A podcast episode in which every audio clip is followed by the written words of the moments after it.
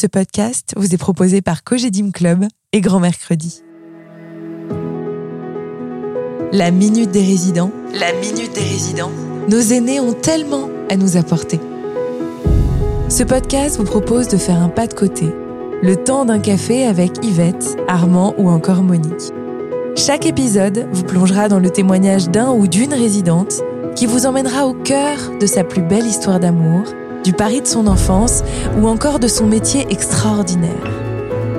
Vous entendrez souvent de la douceur, des souvenirs vibrants, de l'énergie à revendre, mais surtout une envie profonde de transmettre.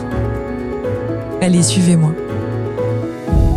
Dans ce septième épisode, nous avons rendez-vous avec Jean, qui vit dans la résidence Cogedim Club, Promenade Lafayette à Lyon.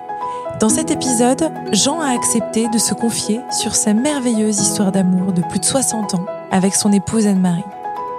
De l'intuition de leur première rencontre, en passant par leur choix de couple, jusqu'à l'accompagnement d'Anne-Marie dans ses derniers jours de vie, vous entendrez beaucoup d'émotions, mais aussi leurs recettes pour être si heureux à deux. Je ne vous en dis pas plus et laisse place à ma conversation avec Jean.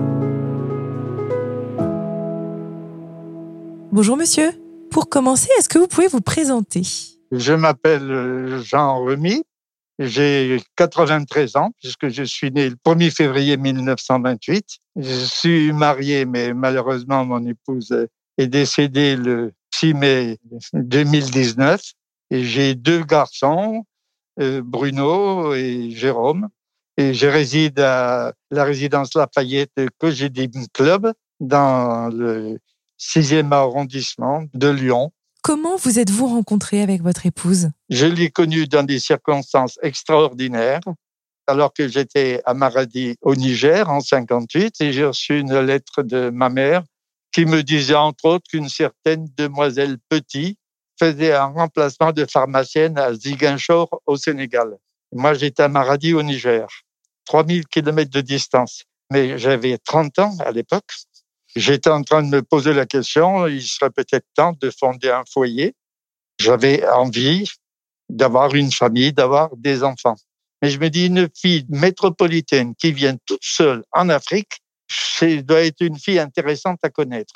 Et que s'est-il passé ensuite? Je lui ai écrit, elle m'a répondu, bien sympathiquement. On a décidé qu'on se retrouverait en métropole. Nous sommes rencontrés, si je ne me trompe pas, le 4 août 1958, j'avais retenu une soirée à l'Olympia. Un chanteur euh, français qui avait créé une chanson, ils se sont rencontrés tout à fait par hasard, et dans laquelle il était dit qu'ils ne se sont jamais fait l'aveu de leur amour, et moyennant quoi ils ne se sont retrouvés qu'au paradis, d'après toujours l'auteur de cette chanson. Et moi, j'ai dit que je ne voulais pas attendre le paradis. Et j'ai donc décidé au bout de quelques rencontres avec ma future femme, on s'était vu, on s'était estimé mutuellement et on s'est dit, on doit pouvoir bâtir un foyer et faire notre vie ensemble. On avait beaucoup de points communs. Avec votre épouse, je sais que vous avez vécu une belle et longue histoire d'amour de 62 ans. Racontez-nous, quels étaient les piliers de votre mariage?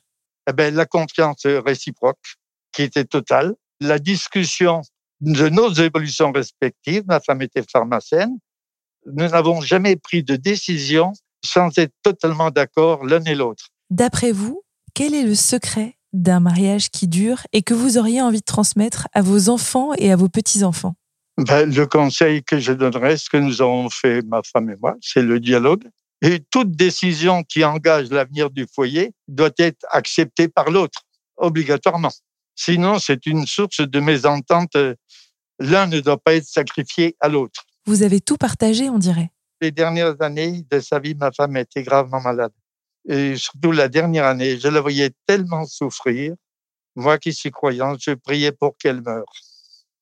C'était des choses de très compliquées. Et puis ça, ça s'est compliqué par une chute euh, qu'elle a faite dans les derniers mois, et qui lui a fait casser le col du fémur. Euh, L'opération s'est très mal passée, ça s'est envenimé, ça a déclenché des douleurs terribles. Et ma femme qui se plaignait jamais, là, elle était obligée de se plaindre. Et la connaissant comme je la connaissais, pour moi, c'était insupportable. Je dis, si elle se plaint comme ça, c'est que vraiment elle a très mal. Alors, dans un foyer, on peut tout partager sauf la souffrance. Je suis très croyant.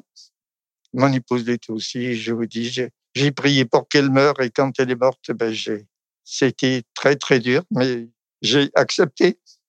Et comment allez-vous aujourd'hui? Une des raisons pour lesquelles je suis si heureux d'être dans cette résidence, c'est que d'abord, elle est nouvelle, bien aménagée, très bien managée, avec mmh. une équipe qui est très sympathique.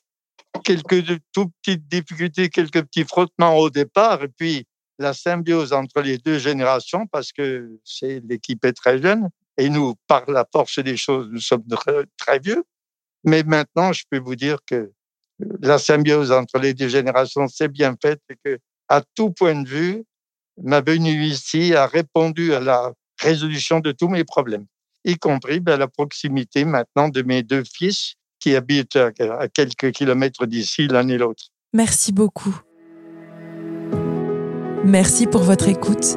Ce podcast vous est proposé par Cogedim Club et Grand Mercredi, qui vous donne rendez-vous très bientôt pour un prochain épisode de La Minute des Résidents. À bientôt.